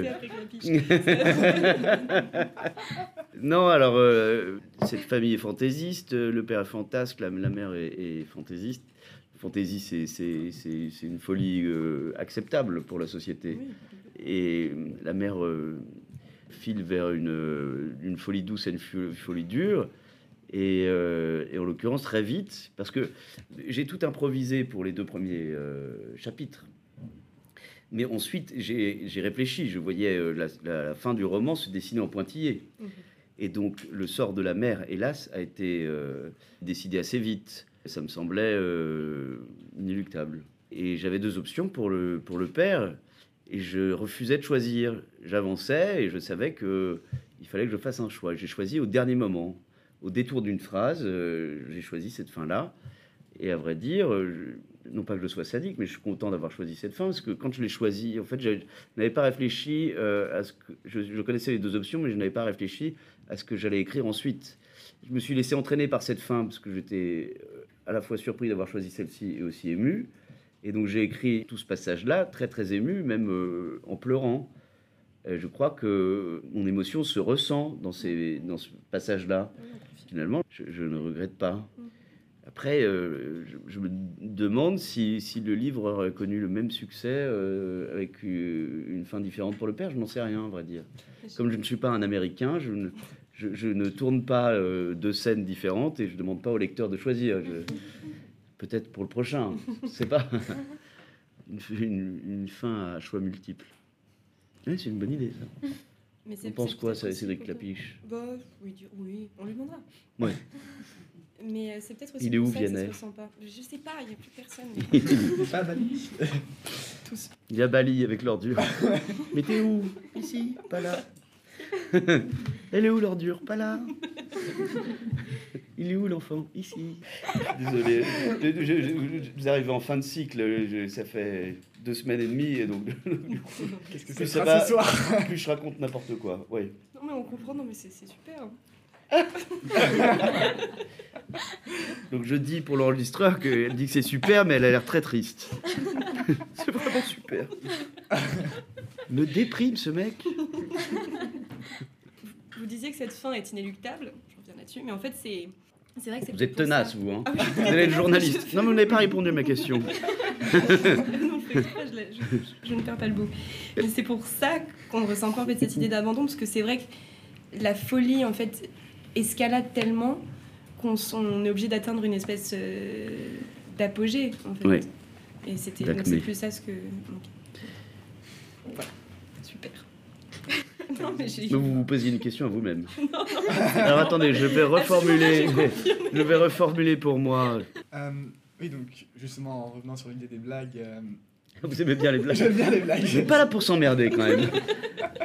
Page 122, j'ai vu une belle blague. Non, En fait, c'est un- c'est une compilation des blagues carambars, autrement, euh, je comprends pas. Et- l'idée des, des noms multiples, d'appeler la mère Géraldine. Oui, non, justement. D'où vous- vient cette Géraldine, oui, oui, Géraldine, Géraldine, je crois qu'elle est là. oui. Presque la même chose.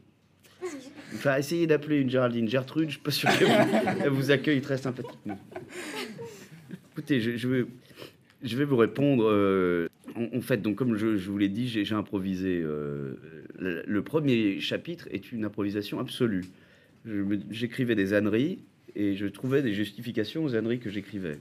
Vous parliez de l'ordure, par exemple. Désolé, je vais répondre. hein. Réponse à tiroir. je décide de, de faire vivre cette famille dans un grand appartement très élégant. Je me dis comment est-ce que ces gens-là ont eu leur argent? L'appartement existe déjà. Il faut que je trouve l'origine de leur fortune. Et en l'occurrence, euh, je ne voulais pas en faire un banquier, ni un rentier. Et je me dis qu'il faut que l'origine de leur fortune soit complètement farfelue. Je trouve cette idée de délit d'initié.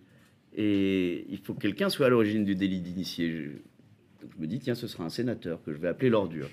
Je décris le sénateur avec ses oreilles crevettes, euh, son rire de transistor et ses lunettes carrées, sa coupe carrée. Et puis je trouve le personnage sympathique et je décide de l'embarquer. Et ça devient un personnage important du roman, puisqu'il est là du début à la fin, avec son cigare qui, qui- qui n'allume jamais. Et donc voilà, j'ai écrit une ânerie, j'ai essayé de trouver la justification de cette ânerie. Et en ce qui concerne le prénom, euh, le premier prénom que je donne à la mère, un prénom que j'aime beaucoup, un peu suranné, désuet, euh, c'est Marguerite. Mais euh, je me suis dit, en quelque sorte, est-ce que je suis capable de me farcir Marguerite tout au long du roman? Est-ce que j'ai envie d'écrire Marguerite comme ça quatre fois par page? Je, décrète que non. Et je me rappelle que euh, en France, une vache sur deux s'appelle Marguerite et l'autre euh, partie s'appelle Fleurette. Voilà, bon, enfin bon. Et en l'occurrence, euh, la phrase qui vient après, c'est cessez de m'appeler Marguerite, sinon je vais me faire, je vais me mettre à meugler comme une génisse. Et l'enfant dit, euh, euh, je n'ai jamais vraiment su pourquoi, mais ma mère changeait, le- mon père donnait un prénom différent à ma mère. Voilà d'où vient l'histoire des, euh, des prénoms multiples. Et ça, c'est une chance incroyable parce qu'a priori, ça n'avait jamais été fait auparavant. C'est une, une idée originale. Enfin, jusqu'à présent, euh, personne ne m'a parlé de cette idée. C'est une idée qui paraît assez simple finalement. Dans ce cas, il faut, faut avoir la chance d'être le premier à y penser. Voilà. Ça, ça- ça vous va? Oui Vous, vous êtes enthousiaste. Un peu plus que notre ami. Ouais, pff, un peu relou quand même. Je vous charrie. C'est Pas méchant, hein Ah oui. Je suis content de vous l'entendre tout à dire. l'heure, c'est la tête qui va pas avec le. Mais tout va bien. Bon, parfait. Oui, non, justement pour transmettre la, la re- remettre euh, à l'écrit la relation euh, particulière qu'il y a entre l'enfant et le, le père, justement, qui, qui lui apprend des choses, qui, lui, qui est la seule figure un peu stable euh, qu'il a dans sa vie. Non, euh, non, non, non. Bah, écoutez, en fait, le, le père, c'est le trait d'union entre la raison et, et- et- et la folie. D'ailleurs, il devient de moins, de moins en moins fantasque au fil du roman. Euh, au début, il, euh, il ment tout le temps, il s'invente des vies, et forcément, le drame venant, il devient de plus en plus sérieux. et c'est celui qui tient la famille à bout de bras. Mais le plus raisonnable dans toute cette histoire, c'est l'enfant. En quelque sorte, c'est celui qui est le, le- le plus stable. C'est le seul qui survit. Plutôt bien fait. Et l'ordure. Et l'ordure. Bon, je suis contente que vous n'ayez pas tué l'ordure. Ah. je vous le dis. Dans le, dans le Bojungle 7, l'ordure, le retour. Mangé par Terminator, l'ordure réapparaît. Dans Bojungles numéro 9. Quelle est la source de votre inspiration en fait euh, Parce que euh, ce livre est très particulier et puis euh, pourquoi euh, avez-vous euh, voulu écrire ce livre? Est-ce qu'il y a une raison particulière? L'argent. Uniquement l'argent. Je suis guidé que par ça. C'est triste, hein? Ouais. Oui, oui, je sais. J'ai j'ai écrit euh, un roman qui euh, traite d'un sujet grave avec légèreté. Et ça, je crois que c'est euh, c'est dans ma nature de traiter les choses graves avec légèreté. Et je pense qu'hélas, en France, les gens font exactement l'inverse. Et que ça commence à devenir fatigant. Ils traitent de choses légères avec beaucoup de gravité. Et on appelle ça euh, l'incarnation de l'ennui. Quoi, D'où me vient mon inspiration? Écoutez, je vous dis, j'ai essayé de trouver plein d'histoires que je trouvais médiocres. Et il s'avère que celle-ci s'est présentée à mon esprit, que j'ai essayé de suivre le fil de, de ce qui me semblait bien. Et euh, comment vous dire euh, Je me suis inspiré de, des paysages que je voyais, euh, de l'atmosphère qui régnait autour de moi. Et euh, voilà d'où m'est venue mon inspiration. Et ça tranche beaucoup avec le premier livre que vous aviez écrit qui est beaucoup plus noir. en fait. Ouais. Mais dont on. Alors je dois vous avouer qu'on n'en connaît pas de l'histoire. Est-ce que vous voulez nous parler un peu du. Bah, parce qu'il n'est pas, il n'est pas, il de n'est- celui-là, oui. il n'est pas sorti. Il n'est pas sorti, c'est-. Moi qu'il soit sur Amazon Non, et non, juste pour ça. Quelqu'un d'autre qui récolte l'argent, c'est temps quand même. Vous préférez vous le dire. Bah écoutez, en fait, euh, c'est- il s'agit d'un anti-héros euh, absolument détestable, comme beaucoup d'anti-héros, qu'on suit euh, tout au long de 35 ans, les 35 premières années de sa vie, mais qu'on ne parvient pas à détester totalement. C'est un type abominable à tout point de vue, qui rend... euh, Il y a quelque chose pour attirer la sympathie sur les personnages idiots, odieux, c'est le ridicule. J'en sais quelque chose. J'ai beaucoup expérimenté ça sur moi. Et il, à chaque fois qu'il entreprend une mauvaise action, euh, cynique, abominable, ça se retourne souvent contre lui, il est ridicule. Ce qui fait qu'on finit par avoir euh, une certaine tendresse pour ce, cet enfoiré. Et ce sont euh, ces 35 premières, les 35 premières années de sa vie, ça s'appelle L'intérêt du crépuscule. C'est un gros roman de 500 pages. Je vois que vous avez vraiment envie de le lire, ça me réjouit. Le premier titre, c'était euh, Le syndrome du cyprin doré ou l'intérêt du crépuscule. Vous voyez, c'est tout un programme. Déjà rien que ça, ça, c'est de la lecture. J'ai lu le titre et je me suis arrêté. Le cyprin doré, c'est le nom scientifique du poisson rouge. Le syndrome du poisson rouge, ça n'est pas d'avoir une mémoire de deux secondes, contrairement à ce qu'on peut penser. C'est que le, le poisson rouge fait partie de ces animaux qui conservent euh, la taille de l'environnement qui l'accueille. Vous prenez deux, poissons rouges jumeaux, vous en mettez un dans un bassin, au bout de 5 ans, il fera 20 cm. Vous en mettez un dans un verre, il conservera la même taille. Il ne va pas grossir. Le- le- L'environnement dans lequel il est l'empêche de grandir. Voilà. Euh, plus l'environnement est large, voilà. Et ça, c'est retranscrit à la mentalité d'un enfant qui naît dans un milieu euh, aisé, violent, psychologiquement, physiquement, et qui euh, reste chez lui pendant les 18 premières années de sa vie, et qui, par conséquent, euh, devient le fruit de, ce qui, de son éducation. C'est une victime qui se transforme en bourreau. C'est gay. C'est très drôle. Un peu acidulé. tout ça. Euh. Ouais, ouais, ouais, ouais. Là, c'est c'est plutôt une fiole d'acide. Mais enfin, euh, mes amis considèrent que c'est le meilleur des trois. Dommage, mes amis ne sont pas éditeurs. C'est Vraiment con. Je ne sais pas si c'est le meilleur. Je trouve qu'il y a beaucoup de maladresse, mais en tout cas, j'ai appris à écrire avec ce roman. Donc, il a son utilité, son utilité même sans, être édité. J'ai appris à écrire. J'y ai réfléchi pendant deux ans. Je l'ai écrit ensuite pendant deux ans. Et euh, grâce à ce roman, j'ai pu écrire euh, Bojangles aussi vite, puisque je, connaissais la manière dont je fonctionnais et j'avais des méthodes de travail, une manière de commencer des chapitres. euh, il, y en a, il y en a plein, mais j'ai- trouvé la mienne, je crois. Qu'elle soit bonne ou mauvaise, c'est la mienne. Et, et donc, euh, j'ai retrouvé pour l'écriture de Bojangles ces réflexes très très vite. Et puis pour l'écriture de Pactum Salis aussi, euh, on ne peut pas dire que ce soit un roman dont je sois fier. D'ailleurs, il n'y en a aucun dont je sois fier. Mais c'est- l'intérieur du crépuscule, le premier roman que j'ai terminé. Donc il a une place euh, particulière. Voilà. Je, pense- je- je ne pense pas qu'il soit brillant, je ne pense pas qu'il soit nul. Vous pas le Je pense qu'il est. euh, Vous voulez pas essayer de le rééditer maintenant que vous avez écrit Et c'est une très bonne question, excellente même, parce que c'est une question que je me pose quasiment tous les jours. ouais, puisque ça marcherait, euh, ça marcherait carrément. Ben, ouais, je n'en sais rien. Je- ben, euh, là, à vrai dire, euh, je pense que je me ferais euh, assassiner par une partie de la presse, mais c'est pas pour ça qu'on sort ou pas un roman. Mais euh, déjà, il y a beaucoup de corrections à faire. Il est trop long, il faudrait le couper, le nettoyer. Mais euh, je suis arrivé là, euh, au- en Asie, euh, en pensant non. Et ça fait quand même un an que je dis non, même si je me pose souvent la question. Et puis, euh, allez savoir pourquoi, euh, des élèves m'en ont parlé. Et le lendemain, je me promenais euh, à Singapour. Et il y a une question qui m'est tombée sur le coin de la tête comme ça. Je me suis dit, bah, pourquoi pas? Et je l'avais mis sur un site avant euh, que Bojangles soit édité. Je l'avais mis sur un site qui jugeait, euh, mettait les auteurs en relation avec les éditeurs. Ça n'a servi à rien, parce que l'avais mis Bojangles aussi, c'est pas par ce biais-là que j'ai trouvé un éditeur, mais j'avais, les lecteurs euh, lisent euh, bénévolement euh, et mettent des notes. Et donc j'avais cinq notes.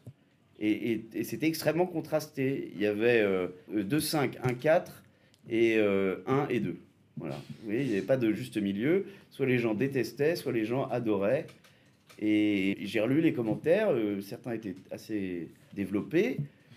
Bon, ces gens-là ne, me jugeaient pas en fonction d'un éventuel succès. Ils, ont pris un texte. euh, déjà, ils sont courageux. 500 pages d'un texte d'un anonyme, il faut, faut se les farcir, c'est vrai. Et donc, je me dis, bah tiens, pourquoi pas. Il y en a un qui considérait, je ne sais pas si vous connaissez Bret Easton Ellis. Et Bret Easton Ellis a, a connu un succès fulgurant avec euh, un roman qui s'appelait Moins que zéro, Less than zero, euh, la vacuité du monde américain. Il transforme tout ce qui est tout ce qui incarne le paradis américain euh, à savoir euh, rouler sous les palmiers en Porsche euh, sur le long de Rodeo Drive. Tout ce qui est dans l'imaginaire des gens, l'incarnation de la réussite et du paradis américain, ils le transforment euh, en enfer. Et, donc, ce sont des jeunes qui avancent sans but dans la vie. Et, c'est assez. oui, c'est vrai que c'est, ça donne un sentiment particulier, mais c'est, ce qu'on attend d'une lecture. euh, euh, c'est un sentiment, voilà. Une impression. Un goût, un, goût d'acier dans la bouche. euh. Et il a, connu un succès fu- fulgurant. Et il a ensuite édité un livre qui s'appelle American Psycho, qui a été adapté au cinéma et joué par Christian Bell. Et, là, il s'est mis dans la peau d'un personnage abominable. Euh, et d'ailleurs, il a reçu des, menaces de mort. Enfin, il- ça a été terrible, mais euh, ça a été un succès euh, considérable. Alors, est-ce que je suis prêt à recevoir des menaces de mort? Mais moi, je suis tellement doué que le livre ne se vendra pas et que j'aurai quand même des menaces de mort. Ça s'appelle La double peine. Le seul type qui va le lire va vouloir me tuer. Personne l'a acheté, ça va rapporter zéro balle, cette histoire. oui. Un lecteur qui, qui m'a mis 5, c'était une lectrice d'ailleurs, une directrice d'école, m'a comparé à, à Bret Easton Ellis, que je prends pour un grand compliment. Euh, un, autre commentaire était euh, le type était consterné par la méchanceté du personnage, euh, l'humour qui tombait à plat. euh, euh, voilà, il, donc il, écrit euh, une vingtaine de lignes en défonçant mon roman et, et à la fin il marque euh, c'est dommage, Bourdeau a pourtant un style. voilà, donc les avis étaient très très partagés. Bon, Enfin, je sais que j'ai j'ai au moins cinq lecteurs. Oui, absolument. Non, directement. Merci. C'est d'ailleurs moi qui vais vous tuer. Non, mais donc, c'est un roman qui, qui parle d'une histoire triste, mais de, de manière plutôt joyeuse et fantaisiste. Et nous qui faisons, euh, avec un, roman, un roman grave, nous qui faisons 8 heures de philo par semaine, est-ce que vous pensez qu'il faut faire de la philosophie euh, de manière fantaisiste? Ah oui.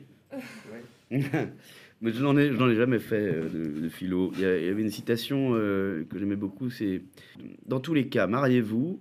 Si vous faites un mariage heureux, vous aurez une vie sympathique. Si vous faites un mariage malheureux, vous deviendrez philosophe. Voilà. c'est la vision que j'ai de la philosophie. Philosophie fantaisiste. Bah, écoutez, oui. Euh, Vous pourriez faire des, des interviews absurdes. Il en fait déjà des absurdes imaginaires. Ouais, non, c'est top. Sait. Euh, ouais, il y avait Raphaël Mézrey qui faisait ça, ou Pierre Desproges qui faisait des interviews absurdes. Ce serait, ce serait pas mal. Donc vous avez vous invitez quelqu'un, vous lui dites bon, écoutez, euh, on peut pas dire que votre vie soit très intéressante, euh, parlons de la mienne. Euh, je, je suis né en 1994, et là le type se dit mais c'est qui ce... Et du coup j'ai un petit texte à vous lire, là, c'est c'est de moi. C'est un peu mieux que ce que vous avez écrit, mais, mais du coup moi j'ai plus de facilité, donc c'est normal. Vous croyez que je peux l'éditer ou Non, c'est chouette. Mais j'aime bien l'absurde, donc euh, parfait. Ne soyez pas gênés, je vous fais des compliments. Mais je le prends très bien. Vous avez l'air triste quand on vous fait des compliments. C'est la continuité de notre Oui, oui. En fait, vo- vo- votre visage reflète l'inverse de ce que vous ressentez. Joyeux, anniv- joyeux anniversaire, mon chéri. Méga déprime. Non, non, je suis heureux, je vous assure. Mais c'est bien, faut, faut jouer sur ce, ce truc-là. Et là, il est carrément menaçant. Arrêtez de me faire des compliments, je le bute. Bon, et bien je pense que niveau question, on est très bien. Merci beaucoup d'avoir accepté de nous parler. Ben, merci Super, beaucoup. super Merci pour vos questions. Oui, et bravo. Merci beaucoup. Je propose qu'on parle de moi un petit peu. Oui. Donc maintenant, assez d'ennui, parlons de moi. Non, il y a une super citation de Sacha Guitry, mais euh, moi, c'est, c'est- à vrai dire, on m'a toujours expliqué de parler de soi, euh, que parler de soi était mal élevé, et ça fait deux ans et demi que je, ne fais que ça, à parler de moi. C'est, terrible. euh. Alors, euh, j'espère que je n'emmerde pas beaucoup, pas trop les gens avec euh, ça, mais moi, je commence à fatiguer de moi-même. C'est, assez exaspérant. On finit par croire que soi est un sujet de conversation intéressant, et ensuite on, devient encore plus con qu'on ne l'est, donc je, je deviens vraiment très con en ce moment. Et en l'occurrence, il y a une citation de Sacha Guitry qui s'adresse à quelqu'un et qui lui dit Bon, assez parlé de moi désormais, parlons des autres. Et donc son voisin lui dit Bah oui, très bien, parle- parlons des autres. Qu'est-ce que les autres pensent de moi? On va finir avec la citation de quelqu'un d'autre, c'est quand même Voilà. mieux. Une citation d'Olivier Bourdeau, c'est décevant. C'est- C'est c'est toujours bien de se réfugier derrière quelqu'un qui a plus de talent. quand même. Voilà. Ou une citation de Loana, peut-être. Encore mieux, un peu mieux Guitry, je pense. Oui, oui, c'est mieux. Ouais, ouais. La citation de Loana, c'est Où est la piscine? Très bien, je l'avais oublié celle-ci. Ouais. C'est- C'est une des grandes. C'est où déjà la piscine Vous êtes en règle aussi Non, seconde, bah, je suis en ES. Ah, très C'est bien. une femme, elle est venue. Vous voulez avoir un emploi après Désolé, je pense à mon avenir. Je lis dans mon lit, mais sinon j'ai un vrai métier. quoi. Elle fait ça pour l'argent. oui, oui. Mais j'ai envie de vivre normalement, je sais pas pourquoi. Pour euh, chaque prolongement euh, de mon travail, euh, en bande dessinée, au théâtre, au cinéma, je n'ai pas voulu imposer ma, mon incompétence aux autres. Et puis je n'avais pas le temps. Et à vrai dire, heureusement, parce que les résultats sont très très bons. Ouais. Voilà, comme dans tous les domaines de la vie, c'est encore mieux quand je ne m'en occupe pas. On est content que vous soyez occupé de la création de ce roman. Oui, ouais, ouais, ça va vraiment fatiguer du coup. euh, sur- ouais, voilà, donc je vais prendre des longues vacances, là, 4 ans. Vous savez, à partir du moment où le bac est donné à 97% des gens, au bout d'un moment, il vaut mieux ne pas l'avoir. C'est- L'élitisme, c'est de ne pas avoir son bac. Pourquoi avoir quelque chose qu'on donne à tout le monde? Sérieusement, ça n'a au- aucun panache. Qu'est-ce que vous en pensez? Eh bien, écoutez, c'est chouette, la vie est belle, non? Non, plutôt très belle. Cool. Je ne vous ai pas dégoûté de la vie Non, au contraire. Vraiment, vous me donnez envie de chanter la vie. Non, que- Chantons la vie, Chantons la rions la vie, dansons Voilà. la vie. Hein. Sautillons la vie, qu'est-ce que vous en pensez de ça? Sautillons prudemment. Mais en fait, du coup, comme vous avez fait, vous avez passé par le- l'étape un peu de petit auteur, qui avant d'être euh. Non, mais c'est, enfin, c'est pas objectivement, c'est ça. C'est, est-ce que vous, est-ce que vous pouvez plus sym- sympathiser avec des petits auteurs et où vous en lisez plus ou pas, ou juste ça change absolument rien. Je, je... Non, non, mais en fait, j'ai, j'ai, j'ai toujours... euh, Je, je- je lis euh, beaucoup de classiques. Euh, je lis très peu d'auteurs vivants. Euh, non pas que le d'être mort donne plus de qualité, mais c'est que si vous êtes mort et qu'on se souvient de vous, c'est que vos textes euh, valaient le coup. Et puis ensuite, euh, au moins, euh, on ne rencontre pas beaucoup d'auteurs de morts dans les salons littéraires. Ça m'évite de leur parler. Non, j'en, j'en lis très très peu. Vraiment. J'attends que le planning des années passe. je, vous, je vous lirai quand je serai mort. Pour la dernière question, je peux super. Euh, faire, voilà. Et ce sera une belle, une belle conclusion. Voilà.